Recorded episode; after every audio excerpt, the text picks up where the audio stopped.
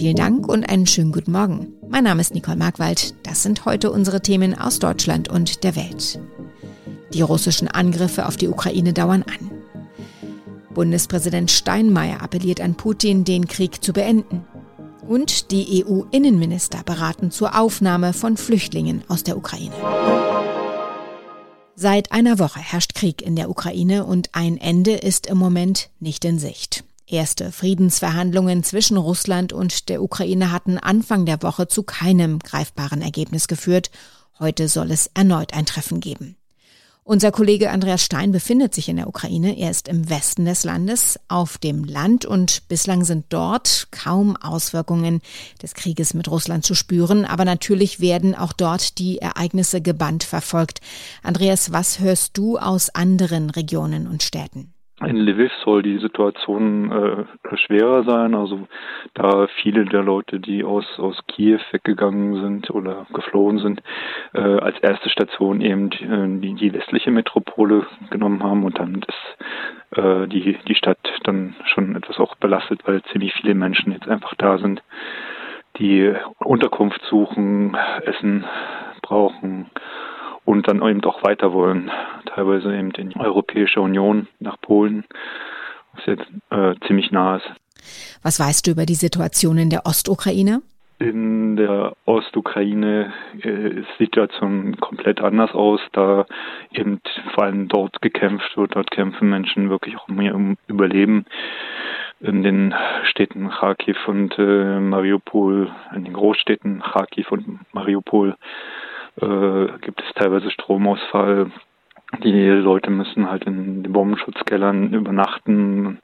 Da ist äh, überhaupt nicht mehr an ein normales Leben zu denken. Da geht es wirklich ähm, um die äh, essentiellen Sachen wo hat man Schutz, wo kann man unterkommen, wo bekommt man Wasser her, wo bekommt man Essen her. Und ist der Patriotismus der Ukrainer immer noch ungebrochen groß, für das Land zu kämpfen? Was bekommst du davon mit? Ähm, nach den ersten Schrecken, äh, also es gab ja wirklich äh, schlimme Bilder aus von, von nördlich von Kiew, aber auch aus äh, Mariupol und äh, Kharkiv setzt sich ein trotziger Widerstandswille durch. Jetzt erst recht, wir können äh, den Russen jetzt kein Zugeständnis, kein Fußbreit gewissermaßen unseres Landes übergeben. Und wenn man einer aktuellen Umfrage glauben kann, die ja schwierig durchzuführen ist in der Zeit des Kriegszustandes, gehen äh, knapp 90 Prozent der Ukrainer davon aus, dass sie äh, diesen Krieg gewinnen werden gegen die Russen. Heute soll es also möglicherweise eine zweite Runde der Verhandlungen zwischen Delegierten aus der Ukraine und Russland geben. Mit welchen Forderungen gehen die Beteiligten rein in diese Gespräche? Also allen, nach dem, was wir wissen, äh, beharren beide Seiten erstmal auf ihren Maximalforderungen weiter. Das heißt, die Russen wollen äh, Gebietsabtretung von Seiten der Ukraine, den neutralen Status und, äh, wie sie es nennen, Entmilitarisierung und Entnazifizierung. Auf ukrainischer Seite äh, kommt das natürlich überhaupt nicht in Frage. Also aus der jetzigen Situation ist heraus ist Moskau nicht in der Lage, irgend welche Ultimaten zu stellen. Was heißt das ganz konkret? Äh, das heißt, von ukrainischer Seite ist die Hauptforderung die Einstellung des Feuers, ein Waffenstillstand, damit äh, das Sterben aufhört. Und danach kann man weiter schauen, wie man äh, aufeinander zugeht. Die Frage eines neutralen Statuses ist dabei nicht, nicht gänzlich ausgeschlossen von Kiewer Seite. Aber ausgeschlossen werden äh, Gebietsabtretungen. Es gibt auf der ganzen Welt sehr viel Solidarität mit den Menschen in der Ukraine. Bekommen die das auch mit? Ähm, es wird wahrgenommen, auf jeden Fall. Es ist auch ein wichtiges Unterstützungssignal. Nur denken die Leute hier, dass ähm, es mehr braucht. Ja. Es muss, der Krieg muss beendet werden und vor allen Dingen, was sie äh, wollen, ist, dass die Armee besser unterstützt wird. Das heißt, äh, Waffenlieferungen, Flugzeuge und aber auch Freiwillige, die kämpfen wollen auf der Seite, auf Seiten der ukrainischen Armee gegen die russische Armee. Ich habe es gerade schon erwähnt, auch heute wollen sich Unterhändler Russlands und der Ukraine treffen. Beide Seiten bestätigten diese bevorstehenden Gespräche. Vor den möglichen Verhandlungen forderte das ukrainische Außenministerium Russland zu einer Feuerpause in den östlichen Regionen Kharkiv und Sumi auf, um Zivilisten in Sicherheit bringen zu können. Trotzdem gehen die russischen Angriffe auf ukrainische Städte weiter. Auch Bundespräsident Frank-Walter Steinmeier hat in eindringlichen Worten ein Ende des Krieges gefordert. Es gebe keine Rechtfertigung für diesen Krieg, sagte er am Rande einer Friedensandacht in der Frauenkirche in Dresden.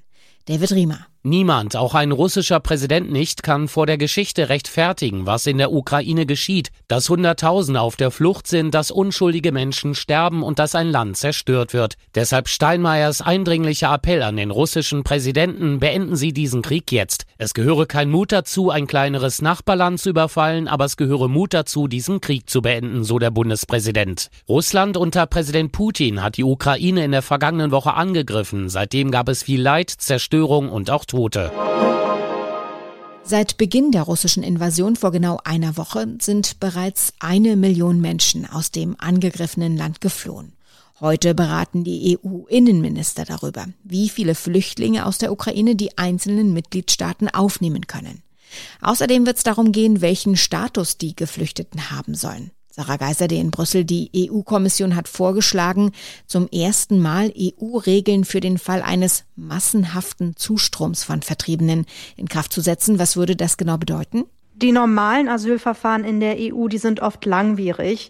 Wenn der Vorschlag der EU-Kommission aber umgesetzt wird, dann könnte Kriegsflüchtlingen aus der Ukraine sehr schnell Schutz in den EU-Ländern gewährt werden. Die Ukrainer könnten den Schutzstatus in jedem EU-Staat beantragen, erstmal für ein Jahr.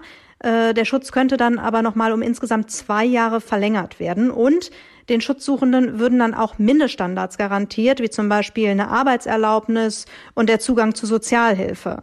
Bundesinnenministerin Faeser und ihre EU-Kollegen sollen heute über den Vorschlag der EU-Kommission entscheiden. Bisher gab es immer Streit in der EU, wenn es um Flüchtlinge ging. Ist denn heute mit einer Einigung zu rechnen? Die Chancen stehen nicht schlecht. In den letzten Jahren wurde zwar in der Tat immer wieder heftig gestritten hier in Brüssel, wenn es um die Asylpolitik ging. Was die Situation jetzt angeht, hält die EU aber ganz gut zusammen und es sieht wohl nach einer breiten Unterstützung für den Kommissionsvorschlag aus. Polen ist zum Beispiel eines der Länder, das sich bisher immer besonders gegen die Aufnahme von Flüchtlingen gewehrt hat. Im Fall der Menschen, die aus dem Nachbarland Ukraine gerade Schutz suchen, ist die Solidarität aber groß. Seit Kriegsbeginn sind da nach Regierungsangaben rund 500.000 Flüchtlinge schon angekommen und die werden sowohl von der Bevölkerung als auch von den Behörden mit offenen Armen empfangen. Panzer rollen über die Straßen, Raketen schlagen ein, Menschen verstecken sich in U-Bahnhöfen. Die Bilder vom Krieg in der Ukraine sind überall und werden auch von Kindern gesehen. Doch wie erklären Eltern ihnen die aktuelle Lage? Darin geht es heute in unserem Tipp des Tages. Wir haben den Kinder- und Jugendpsychiater Michael Schulte-Markwort von der Medical School Hamburg um Antworten gebeten. Herr Schulte-Markwort, wie erkläre ich denn meinem Kind den Krieg in der Ukraine? Zunächst mal wird es immer darum gehen, zwischen Dramatisierung und Bagatellisierung eine gute Mitte zu finden und sachlich aufzuklären, kindgerecht zu erklären, dass es einen Despoten gibt, äh, einen Präsidenten Putin, der beschlossen hat, die Weltordnung zu verändern und sich äh, mindestens ein Land sozusagen gewaltsam zu bemächtigen. Das kann man ganz sachlich erklären. Und dann muss man abwarten, welche Fragen das Kind stellt und ob es sich weitere Sorgen macht oder nicht. Und dann muss man darüber sprechen. Soll ich das Kind über das Geschehen besser abschirmen, um es zu schützen? Es macht wenig Sinn, Kinder abzuschirmen von der Welt, es sei denn, es sind noch sehr kleine Kinder, Kindergartenkinder, die sich für dieses Thema naturgemäß noch nicht besonders interessieren, aber auch die schnappen was auf und dann ist es immer wichtig, Kindern die Welt zu erklären, auch wenn sie bedrohlich ist. Was kann ich denn meinem Kind zumuten und in welchem Alter? Im Prinzip kann man in jedem Alter auch über ein Ereignis wie Krieg sprechen. Ich würde aber immer sagen, so spätestens ab der Einschulung, also ab dem sechsten Lebensjahr, kriegen Kinder das sowieso alles mit. Sollte ich aktiv auf das Kind zugehen und darüber sprechen oder soll das aus einer Situation heraus geschehen?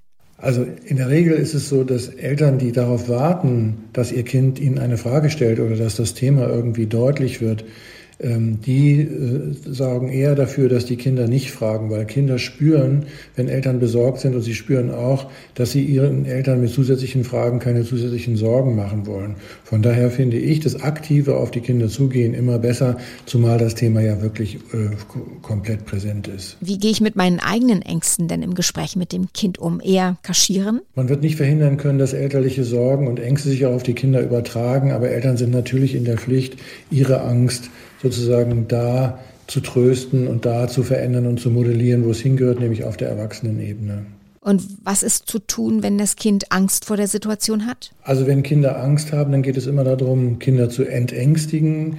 Äh, das darf aber nicht äh, einfach nur in den Satz münden, du brauchst keine Angst zu haben, sondern ich würde immer so einen Satz vorschlagen, du kannst dir sicher sein, dass wir alles daran setzen werden, dass es nicht schlimm wird und dass es nicht bis zu uns reicht. Mehrere Banksy-Werke aus dem Besitz des britischen Popstars Robbie Williams sind am Mittwoch im Londoner Auktionshaus Sotheby's für mehrere Millionen unter den Hammer gekommen. Die Werke gehörten zur Privatsammlung des Musikers.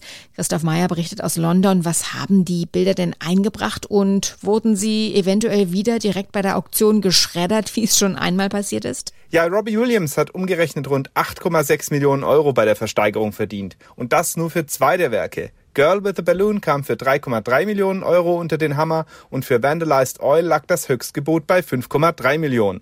Das war dem Popstar aber offenbar schon genug, denn ein drittes Werk mit dem Titel Kissing Coppers wurde im letzten Moment wieder zurückgezogen. Geschreddert wurde dieses Mal nichts. Soweit das Wichtigste an diesem Donnerstagmorgen. Mein Name ist Nicole Markwald. Ich wünsche einen guten Tag.